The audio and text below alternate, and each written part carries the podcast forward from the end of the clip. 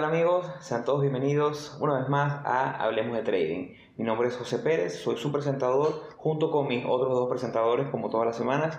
Me acompañan Jeffrey Paredes y Arturo López. ¿Cómo están muchachos? Hola Arturo, hola José, ¿cómo están? Y bienvenidos a todos nuevamente esta semana. ¿Cómo estás José? ¿Cómo estás Jeffrey? Bienvenidos a todos nuevamente. Aquí sus dos co-hosts.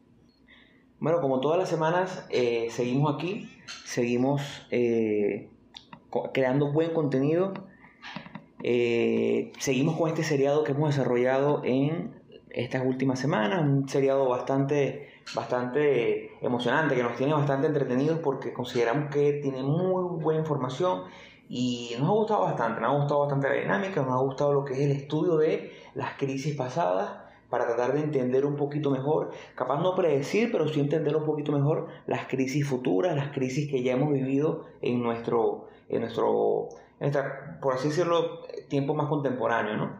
Eh, el día de hoy estaremos hablando sobre lo que será la gran, lo que fue la Gran Depresión Económica eh, en Estados Unidos de 1929, bueno, en Estados Unidos y en el mundo en general, porque eh, afectó otras grandes economías. Y lo que fue específicamente la caída o el crash de 1929, el famoso y, llamado Martes Negro. Eh, este es un episodio que estaremos hablando un poquito porque si bien son dos, dos episodios o dos crisis económicas que tienen eventos, son, van de la mano obviamente, como la Gran Depresión, que duró prácticamente 10 años, desde finales de 1929 hasta casi finales de los años 30, pero también tenemos el crash como tal de lo que fue el martes del martes negro, que fue lo que originó, o que fuese, no fue lo que originó, pero fue ese punto de partida. Yo quiero que antes de arrancar en todo lo que es el contexto histórico y hablar un poquito más, yo quiero que Jeffrey Paredes nos invite un poquito a, a las redes sociales de HDP. Ok, primero un saludo a todos, buenas noches, buenos días, buenas tardes, dependiendo de en qué momento nos estén escuchando. Y antes de que arranquemos, si queremos que se tomen unos segundos, vayan al, a las redes sociales y estén atentos para que nos sigan. Y luego sigan escuchando el podcast con calma, porque esa es la manera que tienen de apoyarnos a estos tres chamos que estamos en este proyecto que nos interesa tanto y que sabemos que a ustedes también les va a servir de mucha ayuda. Entonces, en Instagram. Síganos, síganos en arroba hablemos.de.trading. El correo para que nos envíen si tienen consultas, comentarios.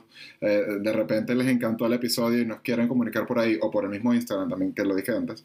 El correo es correo.hdt.gmail.com y en Twitter arroba hablemos trading.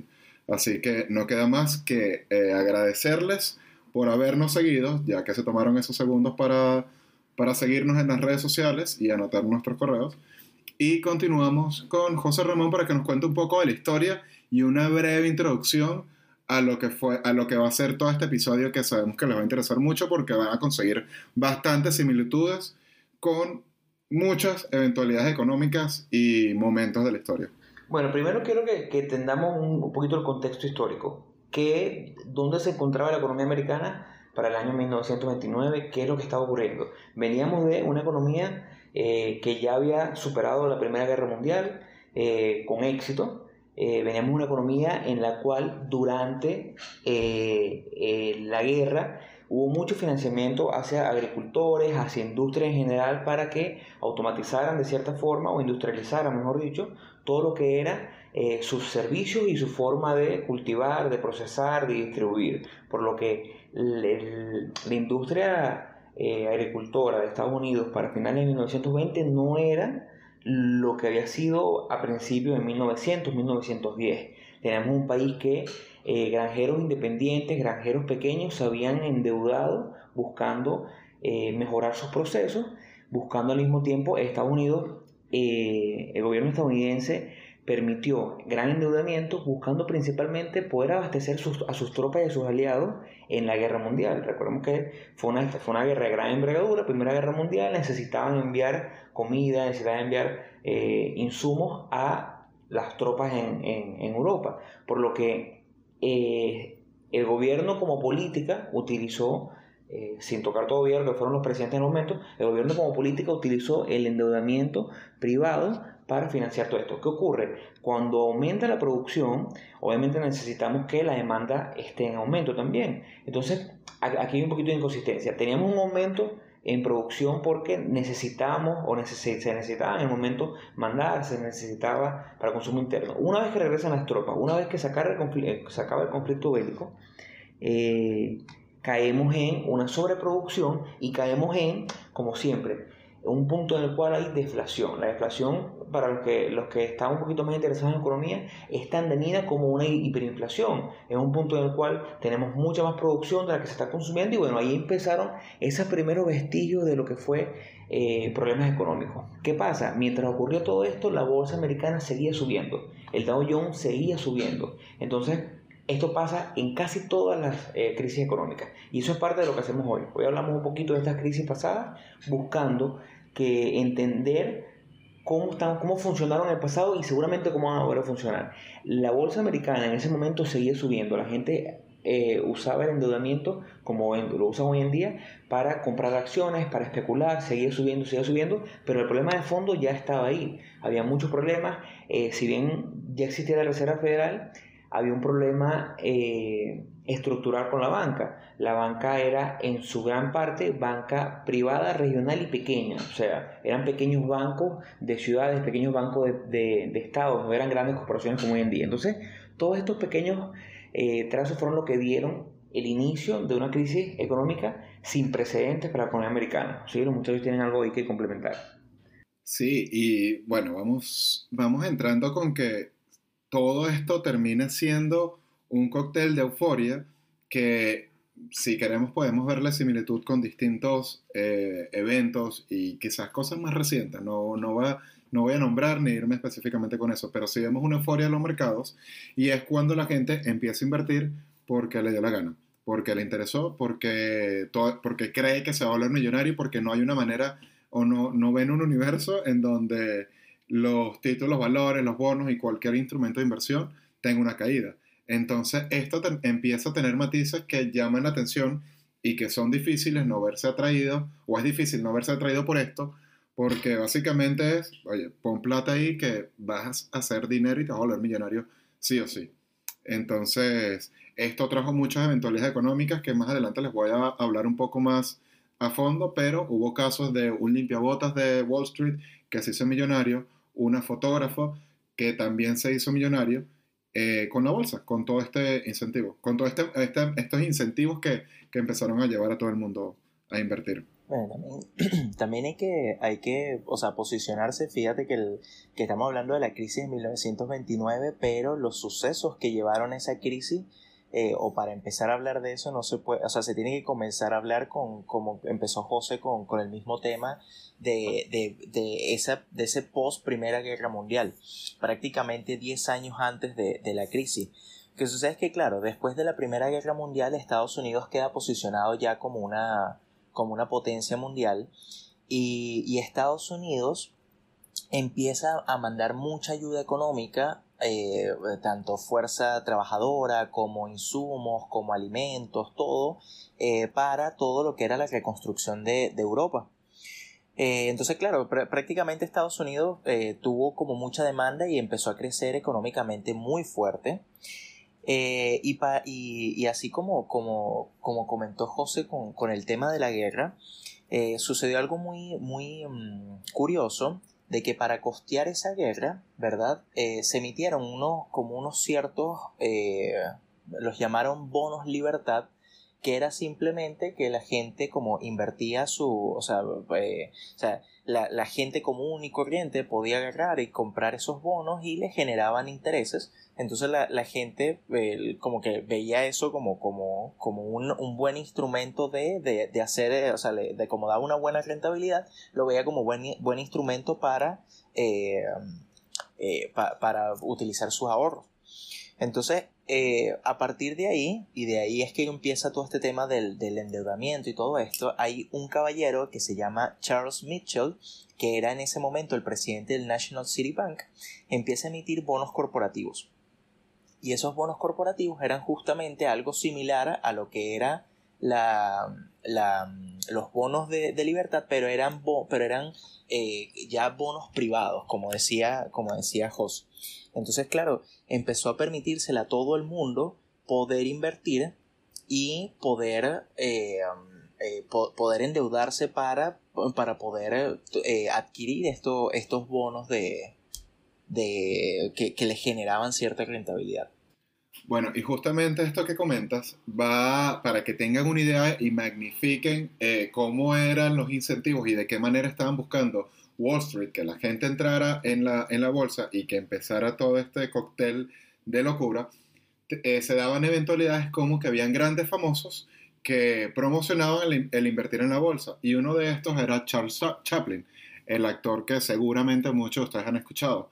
Entonces, si, si nos trasladamos a una época en donde no teníamos todas las redes sociales, para ese momento, el tener a Charles, a Charles Chaplin eh, promocionando invertir en la bolsa y diciendo que le había metido gran parte de su dinero, eh, ya nos da una idea de las estrategias de marketing tan agresivas que se da para el momento. Entonces, todo esto vino, vino trayendo como consecuencia que muchas personas, personas comunes que anteriormente se veían ajenos a, invertir en la bolsa, empezaron a meter dinero, a, pedir créditos y endeudarse de manera pero exorbitante. Empezaban a pedir plata a un punto que se decía que cada 40 centavos, de 20 a 40 centavos de cada dólar que prestaba la banca en ese momento iba directamente para acciones. Entonces aquí vamos teniendo varios, varias pistas de, cosas que llaman la atención porque se, se terminó tornando si lo podemos ver como un juego. La gente decía, mira, no hay manera de que pierda plata aquí.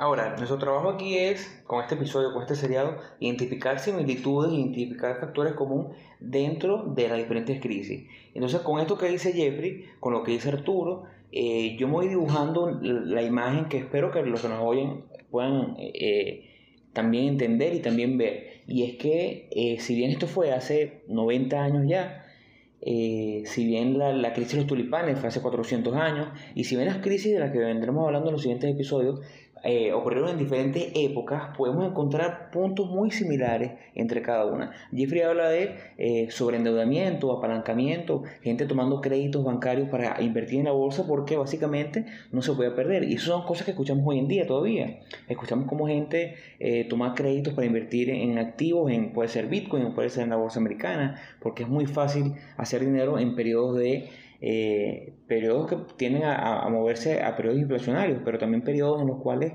la Reserva Federal inyecta mucho dinero, los bancos permiten eh, e invertir en la bolsa. Entonces, eh, esos periodos de euforia, esos periodos donde la gente cree que invertir es simplemente meter dinero y esperar que otro más adelante te compre, creo que nos está llevando siempre al mismo punto. Una vez que eh, caemos en estos colapsos, una vez donde los bancos quiebran, donde ocurren las cosas que ocurren en cada una de estas crisis, decimos, bueno, pero ¿cómo no lo vimos venir? Y yo creo que el panorama está bastante claro, eh, las cosas vuelven a ocurrir. Así como dijo Jesse Livermore, el famoso trader, el famoso inversionista, eh, más o menos en aquella época, eh, no hay nada, nada viejo en los mercados, porque los mercados funcionan con especulación y con las emociones humanas. Y eso es tan viejo como, como, como el polvo. Básicamente, eh, todo lo que ya pasó volverá a ocurrir y lo que debemos hacer nosotros, nuestro trabajo es identificar cómo podemos evitarlo. Estamos en un periodo actual donde la Reserva Federal inyecta liquidez, inyecta liquidez eh, semanalmente. Ya lo dijo eh, la nueva secretaria del Departamento del Tesoro colocada por Joe Biden que no hay ningún tipo de, de, panorama en el cual ellos dejen de inyectar liquidez por los momentos. Ellos no, ellos no ven el posible impulso inflacionario que va a tener, ellos simplemente ven que es un apoyo hacia la economía e inyectar, y al final del día está inyectando dólares que no tienen ningún tipo de respaldo. Y no hablamos de, de volver a lo que fue eh, el gol estándar y todo ese tipo de cosas, pero sí vemos un patrón que se repite. No sé si los muchachos lo ven, pero yo lo veo bastante claro. Hay un sobreendeudamiento, la gente cree que invertir es simplemente meterle plata que, que, que no tiene y en el momento en que esa plata necesitan devolverla, necesitan pagar el crédito y se acaba esa pequeña burbuja, nos vemos en problemas. y, es que sí, o sea, totalmente, totalmente de acuerdo con, contigo. Es que eh, a medida que, y, me pasaba igual que con, el mismo tema de cuando estábamos hablando del, de los tulipanes, de, de, la crisis de los tulipanes, eh, que uno se va, va, viendo como las similitudes eh, de, de, y lo va comparando con lo que está ocurriendo ahorita. En ese momento, ahorita, ahorita que tocaste el tema de la Reserva Federal, eh, la Reserva Federal eh, estaba recién creada en esos años, alrededor de 1920, 1922, y ellos mantuvieron las tasas de interés bajas de forma tal de que eh, hubiera mucha inversión, o sea, como para promover la, inversión en el, país. Y, y, por otro lado, la, Wall Street, la Bolsa de Nueva York, eh, en, o sea, en ese momento abrió como al público eh, a partir de toda esta euforia que venía con, la gente de querer, de querer comprar, de ese, ese poder de, endeudamiento que, se les estaba permitiendo y entonces empezaron a abrir eh, agencias de corretaje donde, donde toda la gente, cualquier persona podía invertir en la bolsa. Y justamente esto creó una burbuja. O sea, todo, todo este tema, el mercado venía en una, en una tendencia alcista, eh, habían bajas tasas de interés, había sobreendeudamiento, se crea, se crea una burbuja donde el mercado sigue subiendo independientemente de las condiciones económicas que estaban. Y, y fue lo que causó al final todo ese, eh, ese conflicto que ocasionó cuando, cuando explotó la burbuja. Bueno, y si continuamos con la cronología, y le damos el siguiente paso, lo que venía después de todo este inicio de la euforia, viene con el inicio de la presidencia de Hoover. Eh, presidente, digamos, infame, porque fue el que le tocó ver estallar toda esta, toda esta bomba en su cara. Si bien el presidente antes que él ya venía con unas políticas económicas un poco blandas, Hoover sencillamente decidió hacer caso omiso. Cuando él toma posición aproximadamente en marzo del 29, eh, allá había un banquero que había eh, hecho ciertos o dado ciertas alertas de lo que era una economía que no era sana y no, no estaba teniendo un crecimiento orgánico. Este banquero se llamaba Paul Warburg. Eh, a Paul lo vieron como, dijeron, viejo, no, no, no digas nada, quédate callado si eres un loco. No, no, miento. Es que de cierta forma, este Hoover Miento no, no estoy diciendo mentira. Hoover no, no, es que, no, no es que desconocía ni que tenía, porque él era escéptico a todo este crecimiento de la bolsa, pero no quería ser impopular, no quería llegar al punto de tener que, que ser él el que diera las malas noticias y decidió hacer caso omiso a estas alertas. Este otro banquero, Paul Warburg, se lo dice en privado a, a, a Hoover y él sencillamente se cayó y todo siguió. En todo este transcurso, para que vayan teniendo una idea de cómo era el, tema de la bolsa, hay unos eventos como la historia de Pat Bologna, quien era un limpiabotas en Wall Street y, bueno, este caballero tenía contacto directo con todos los magnates de, Wall Street, que para la época eran como el equivalente, no sé, a ser estrellas de cine súper famosos.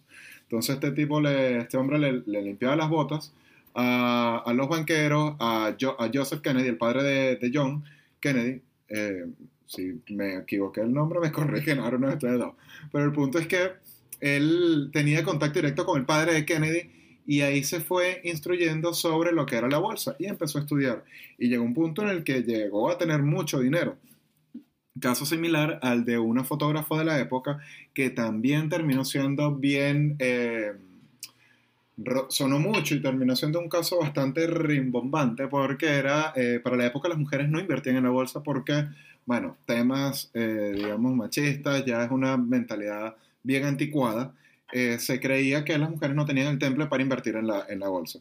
Cosa que quedó demostrado y, y hay casos, hay una, de hecho, saliéndome, yéndome un poco por las ramas, que esto me pasa siempre, hay una trader hija de un actor que ganó la competencia esta de Chicago de traders.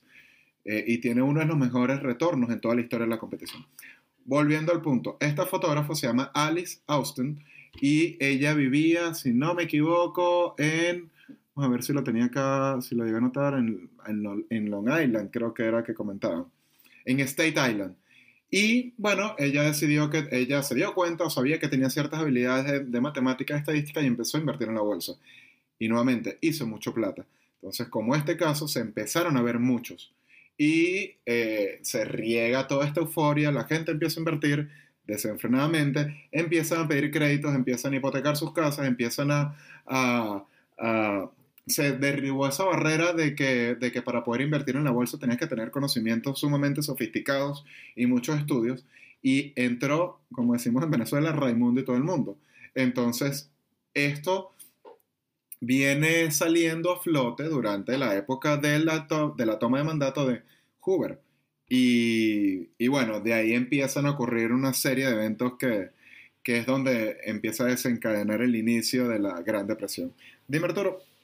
Bueno, con, ese tema de, lo que comentas del endeudamiento, eh, claro, venía, eh, o sea, venía eh, con, con, todas estas condiciones y este mercado alcista que venía, eh, había demasiada demanda eh, en, el mercado y la gente compraba al precio que estuviese, o sea, porque como todo iba, todo subía, entonces eh, no importaba. Y fíjate lo mismo que ocurrió con, con, los tulipanes, o sea, la gente compraba los tulipanes en cualquier precio, entonces se llegó a, o sea, hay, hay registros de que, de que había dos tercios de las acciones de Wall Street se compraba era con dinero eh, prestado, o sea, con crédito. Entonces, imagínate lo peligroso o, eh, la locura. claro, la, locura que se estaba creando en ese momento porque eh, era, era demasiado, o sea, e, e, era mucho. Y no solamente eso, inclusive el, el tema del apalancamiento, permitían un apalancamiento de hasta de 1 a 10. Eh, o sea, eh, imagínate el, sobreapalancamiento que la gente llegó a estar. Claro, podías hacer mucho dinero, obviamente, pero el manejo del riesgo era cero, porque la gente lo que veía era que, eh, bueno, comparándolo un poco con este mismo tema de, la, de la, actualidad, eh, fíjate. Dilo, dilo, ¿quieres decirlo? No, no, no, no, no, no voy a comentar sobre Bitcoin, pero piensa en, en esto de, de, la gente de Wall Street Bet de ahorita. De que de la famosa frase que dice Stones only go up. Entonces, eh, es, es, como ese mismo pensamiento. Entonces, lo bueno de estudiar las crisis es lo que dijo José al principio del episodio: es que eh, toda la historia se repite en algún momento vamos a entrar en, nuevamente en una crisis y eh, el tema es estar preparado para, para, esto. Ahora, yo quiero ya tocar lo que es el... Siempre nos entendemos, siempre hablamos de que, bueno, a lo mejor este episodio es un episodio de 20, 25 minutos, ya llevamos un episodio de 25 minutos. Pero siempre estos episodios, estos temas dan mucho, mucho que cortar. Eh, yo quiero ahora tocar un poquito lo que fue la caída del crash como tal, cómo fue esa pequeña cronología. Eh, de los eventos, ¿no? ¿Qué fue lo que ocurrió? Entonces, todo viene comenzando con todo esto que venimos hablando, de, cómo ya la economía venía con estos traspiés, pero la bolsa seguía subiendo. Eh, comienza con el 24 de octubre, octubre lo que fue el, viernes, el jueves eh, negro. Eh, ese día se perdieron 11% del valor del Dow Jones para el cierre del de, eh, el, día de trading como tal. Entonces, ahí me da mucha curiosidad que leyendo y haciendo un poquito de investigación sobre, sobre el tema, veo como eh, un nombre en específico que sale por ahí, Richard Whitney, eh, que era vicepresidente para, del exchange en el momento, eh, tomó una decisión más o menos, porque al final del día, ¿qué es la economía y qué es la bolsa? Se rige muchísimo en base a la confianza.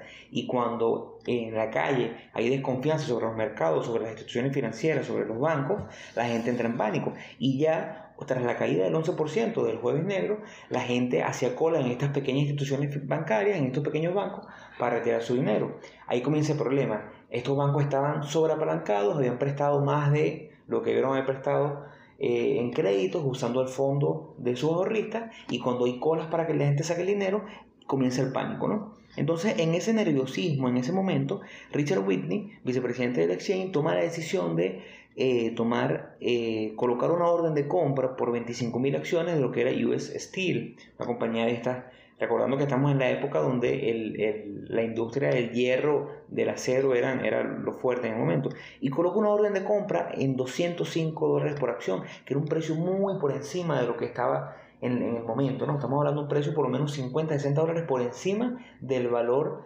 de, que había sido tradeado el día anterior, buscando dar confianza, ¿no? Es básicamente buscar que la gente diga, no vale, pero todo está bien. Y eso lo que hizo fue que al día siguiente el precio recuperó un poquito. Sin embargo, ya el lunes, 28 de octubre, eh, mientras los inversionistas eh, seguían con el pánico, volvió la caída. Esta vez caímos 12.8% en un solo día. Eh, el martes ya viene el evento como tal, el, el, martes negro, sigue en la caída para un total de 23%. Entonces, ya para darle un poquito de datos más, más específicos, eh, la caída general del, después de estos dos días, bueno, estuvimos sumando aproximadamente 23% eh, al final de todo, pero ya para darle, un, entiendo un poquito la magnitud, la gran depresión económica después de la caída de, la bolsa en 1929 significó una caída del PIB global del mundo de 15%. Para ponerlo en contexto, en el 2008-2009 la crisis económica por el housing market en Estados Unidos que, que afectó a todo el mundo eh, causó una caída del PIB mundial del 1%, mientras que la caída para de, de 1929 fue de 15%. Otro número importante, estamos hablando de eh, el desempleo subió un 600%. Durante la actualidad, en la época del coronavirus, el desempleo nunca ha llegado a tocar eh, eh, números tan, tan exorbitantes. ¿no? Estamos hablando de que realmente fue una caída dura. Y uno de los puntos interesantes que, que cada vez se escucha menos es que particularmente siempre he seguido a traders muy famosos, traders eh, como Peter Brand, que lo hemos mencionado muchísimas veces aquí. Y Peter Brand pertenece a una generación que la conocida como Baby Boomer. La generación de los Baby Boomer fueron esos, esos hijos de padres que vivieron la Gran Depresión Económica. Entonces fueron hijos de padres que vivieron toda esta etapa en el peor momento, gente pasando hambre, gente con desempleo por muchísimos años porque fue una década de crisis. Entonces los baby boomers tuvieron oportunidades que sus padres no tuvieron. Entonces siempre Peter comenta cómo al ser hijo de padres que pasaron la Gran Depresión Económica, él sí vivió lo que fue eh, padres eh, con racionamiento de papel toalé, con poca comida, eh, con padres que venían de amor sacarse un Ford modelo T en el año y después tuvieron que rematarlo y usar eso para, para comida. Muy, austeros. Muchísima austeridad. Entonces, eso hoy en día en una economía americana es algo que, que, que sería impensable, ¿no? Una familia tratando de darle largas a un último rollito de, papel higiénico. Sería, sería, una locura, ¿no? Para estándares actuales. Decirle a una familia americana, mira, eh, ten cuidado porque a lo mejor dentro de un año, dos años, con una crisis vas a tener que, rendir un rollito de papel para cuatro por dos semanas. Hoy, en una época de consumismo y capitalismo tan fuerte, sería impensable. Para esa gente también lo fue. Un año antes de la crisis seguramente esa gente no creía jamás que iba a tocar ese nivel de desempleo, ese nivel de, premura económica. Muchachos. Sí, y de nuevo, para seguir dándole ejemplos, tomen en cuenta de la, del auge de la economía americana y de lo por sorpresa que los tomó todo este evento, que para esa época eh, o para esa fecha, esos meses, el primer ministro de Inglaterra, Winston Churchill, él estaba en Nueva York, estaba allá y presenció. Y, y bueno, en parte de los documentales y cuestiones que estaba leyendo, comentaba que para él, para era un shock ver tanta gente en la calle con, toda esa locura corriendo como gallinas sin cabeza por todos lados y, fue fuerte. A ver, como ya les comenté antes, voy a, recapitular un poquito de varias cosas que no quería dejar por fuera sin mencionarles. En marzo de ese año toma posesión Hoover. Ya para septiembre, un, un, un analítico, alguien de esta, sí, alguien que hacía un estimador, y, que tenía, tenía papers importantes de la bolsa, que se llama Roger Babson, hizo comentarios sobre lo frágil que estaba la economía y el punto de tensión al que estaba llegando. Esto hizo que bajara un poco la bolsa y ya para finales de septiembre eh, se sentía, esta, esto fue el, inicio de la primera oleada de ventas se recuperó un poco la bolsa con incentivos y con compras grandes, como la que comentó José Ramón de, las empresas del, acero, que para ese momento era sumamente importante. Recuerden que esa fue la época de crecimiento y de bonanza de Estados Unidos, en donde se empezaron a construir muchos rascacielos y edificios enormes que aún siguen allá en New York. Y después de esto, se, entre todas estas caídas y sub y baja, el mismo, la misma Wall Street y la Fed empezaron a buscar la manera de, de recuperar la confianza en la bolsa. Llamaron a banqueros y entre estos estaba JP Morgan y, y varios de los magnates de la época y empezaron a inyectar dinero comprando cantidades enormes de acciones a precios exorbitantes eh, para, miento, a precios exorbitantes para el momento, porque habían caído tanto que dijeron ya, compren ahora y vamos a inyectarle dinero a la economía. Y ellos iban buscando empresas de las sólidas, pujantes y que tuvieran confianza. Entre estas estaba una que se llama, permíteme que la tengo anotado. Y compraron eh, muchas, muchas acciones de empresas que consideraban como, como blue chips de la época. Claro, entre esas estaba una que se llamaba Radio Corporation of America, que era uno de los que empezaron a introducir el radio en los carros y o en los autos o en los automóviles, dependiendo del país en donde estén. Eh, entonces, ellos lo que buscaban era volver a traer y dar esa, esa sensación de confianza, pero no fue así. Y terminó cayendo y esto fue algo que, que el mercado entró en caída constante por muchos años, incluso hasta 1932. Entonces vayan viendo, desde el 29 hasta el 32 cayendo, continuo desempleo, en donde llegó a tener una diferencia eh, o una caída de 89% de su valor total. Es decir, la, ahí ya la cuestión era obviamente más que insostenible. Ya todo el mundo estaba que, que, que, que bueno, tenía ya tres años de caída, caída, caída. Y eso dio arranque a lo que fue la, la, Gran Depresión como tal, que de hecho la bolsa no llegó a tener eh, los mismos índices bursátiles, sino hasta el 29 de noviembre de 1954. Y si me estoy pasando, si me estoy pasando por alto de algo, o se me olvidó algún detalle que quieras agregar, le cedo la palabra a mi, como, como en las exposiciones que uno en el colegio, mi compañero Arturo López. A tu co-host, Arturo López. A mi co-host, claro, al pasante. No, bueno, yo la verdad que no, no, no quiero volver a repetir nada de lo que, de, de, lo que ya ustedes comentaron con, con respecto a, a, las caídas. Eh, obviamente no fue un solo día de caída, fueron varios días de caída. Se conoció el, el, el, jueves negro, el martes negro, el lunes negro. Hubo muchos días que fueron muy... Sí, muchos días. Muchos días esa, época fue horrible. Claro, por, Porque, fueron, porque fueron días donde se creó mucho pánico, inclusive eh, justamente después de que, de que, o sea, ese día que fue el jueves negro, la gente salió como loca a las plazas de, de, de a, los pits de, de venta, a, a, sus agencias de corretaje, a sus brokers, salieron a desesperados a vender sus acciones porque eh, la caída de la bolsa fue muy, muy, muy alta y fue todo ese mismo tema de, del, del, rompimiento de la burbuja. Inclusive hay un, eh, se, se, se comenta que se ofrecían acciones, o sea, paquetes de acciones a un tercio de su valor y no había compradores porque todo el mundo estaba, estaba en, modo, en modo venta. ¿Ves? Entonces, eh, claro, ¿qué fue lo, lo, que pasó? Inclusive tuvo que intervenir la policía de Nueva York porque si no iban a haber disturbios en toda la ciudad. Entonces, eso que lo que hicieron fue como que los banqueros más importantes, las personas más, como, como más respetables, entre ellos estaba, eh, inclusive fue John Rockefeller, que, que, era un multimillonario de la época. La, la familia Rockefeller siempre ha sido, pero... pero humilde, muy humilde, igual que los Morgan, que también estaban Claro, entonces ellos eh, inyectaron mucho dinero justamente para ver si podían volver a retomar la confianza de... Eh, de los compradores y poder volver a retomar la, el, crecimiento, o sea, retomar nuevamente el, el, el, mercado alcista que venía.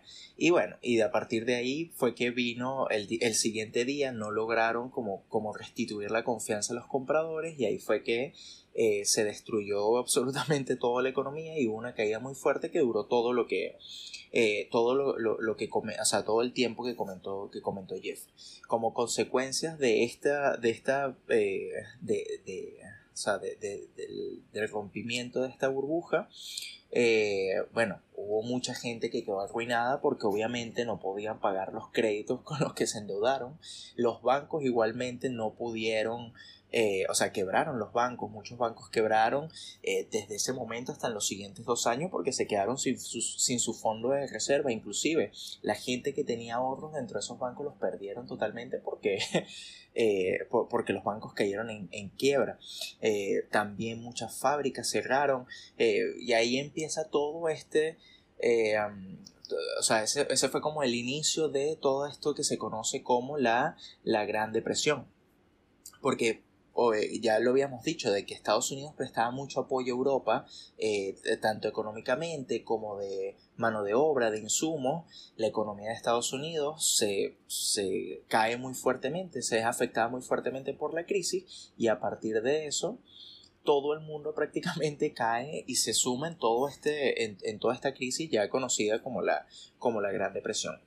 Inclusive la caída el, la, en, en Estados Unidos empieza como, o sea, como que la recuperación o el inicio de la recuperación empieza alrededor del año 1935, eh, que es cuando toma eh, Roosevelt toma la presidencia de, de, de Estados Unidos. Y él propone como un plan que lo llama el New Deal, eh, de forma tal de recuperar la, economía de Estados Unidos. Entonces, ¿qué fue lo que hizo? Él empezó a crear trabajo. Como la gente había, que, había, caído, o sea, había quedado sin trabajo porque no había, no había empresas, no había, o sea, estaba, inclusive se empezaron a crear como barrios y campamentos dentro de, de, de, las ciudades, que se, de verdad que las imágenes, hay imágenes sobre sobre eso y se ve, de verdad que, que, impresionante ese tema.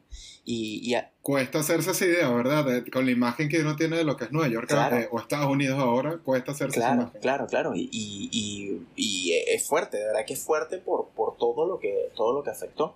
Entonces, claro, a partir de ese gobierno es que empieza como el inicio de la recuperación económica hasta que llega la Segunda Guerra Mundial, que otra vez... que tiene que ver con eso, tiene que ver con el inicio de la Segunda Guerra Mundial todo esto. Sí, no, Totalmente, totalmente. O sea, es que parte de esto, inclusive se comenta que todo el, mismo, eh, y eso era lo que veníamos hablando antes del, episodio, de que inclusive eh, en Europa, en Alemania, eh, un ex oficial, ¿verdad? Es el que se, o sea, como que él dice que él se, se, o sea, se postula como a un candidato para la recuperación de Alemania ¿verdad? Para que Alemania volviera a, recuperarse económicamente y no es nada más ni nada menos que eh, Hitler. Entonces, fíjense como, como una cosa desencadena la otra y, se pueden ir uniendo como los puntos. Ya como para ir cortando el episodio y ya ir cerrando, yo creo que también es, es un tema de que todas las crisis, y obviamente eso lo vamos a ver más, más adelante con, con las próximas crisis que vamos a tocar, pero piensa que, que uno, lo ve desde fuera y uno lo estudia y uno dice, Dios mío, es que era inevitable que, que viniera una crisis, o sea, eh, después de todo lo que, lo que permitieron, de esa burbuja que se creó y esa todo ese mismo tema que, que, se fue creando, permitiendo a la gente endeudarse tanto, eh, el apalancamiento tan grande que estabas permitiendo, no tenía nadie un respaldo y eso en algún momento iba a estallar. Exactamente lo mismo que pasó con la burbuja de los tulipanes, algo muy similar que lo que sucede o, lo, que lo vamos a contar en, en las próximas, en la dot-com bubble y tanto en la, en la crisis del, del housing market, eh, que van a ver que, que hay muchas similitudes con esto. Entonces, eh, pero, pero el tema está en que todo se resume a la psicología humana. Hay que pensar que eh, la euforia, la confianza, esos son sentimientos que están ahí presentes la en la gente, la avaricia que, está, que están presentes en la gente y que van a afectar de una u otra forma la oferta y la demanda. Hay que pensar que cuando uno está comprando es porque alguien está vendiendo y y, y, y, o sea, y entrar en ese, en ese análisis. Hay que ponerse filosófico y, para buscar entender qué es lo que está sucediendo. Claro, entonces eh, es algo que, que, inevitablemente no puedo no comparar con el Bitcoin porque, eh, porque obviamente yo considero que, que, hay, que hay como mucha euforia con el tema y que si no se maneja con cuidado, y esto lo dije otra vez en el episodio pasado, pero, pero lo reitero, eh, si no se toma con cuidado y no se toma el riesgo necesario, o sea, el, el, el, análisis, de, la gestión del riesgo necesaria, claro, no, o sea, puede, puede acabar con pérdidas muy grandes. Con este mismo tema del, del, de la crisis de, de 1929 hubo mucha gente que se suicidó, hubo mucha había esa, esa famosa... Eh, o sea, esa famosa frase no, sino ese famoso eh, eh, eh, anuncio en el periódico que decía de, que había gente lanzándose de los rascacielos en Wall Street. ahí, o sea, son cosas que sucedieron y que ocurrieron y es por este mismo tema de la avaricia humana, de por este mismo tema de la codicia, de, de, la psicología, de, las emociones que están presentes ahí.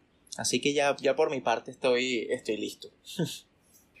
Más allá, de nuevo, haciendo el un, disclaimer aquí al final del episodio, no le estamos eh, recomendando nada, no es un ningún consejo de inversión, sino que sencillamente estamos buscando llevarles y transmitirles las, eh, las historias que de repente no conocen y que a nosotros nos parece prudente y para nosotros también nos sirve que todo el mundo lo conozca y pueda tener, desarrollar y tener un criterio sobre en dónde poner su plata y cómo evaluar la gestión de riesgo, que es tan importante al momento de, realizar inversiones en títulos, valores, bonos y cualquier tipo de otro instrumento de inversión. Así que yo por mi parte ahora me despido. Muchas gracias por escucharnos y queda José Ramón con la autopublicidad y, y su saludo final. Hasta luego, hasta la próxima semana. Gracias por escucharnos. Ya para despedir mi, intervención, eh, creo fielmente que eh, bueno, y la finalidad de este sería ha sido esa. Creo fielmente en que el estudio de las crisis pasadas nos ayudará a tener una mejor aptitud y actitud ante la siguiente crisis que eventualmente vendrá.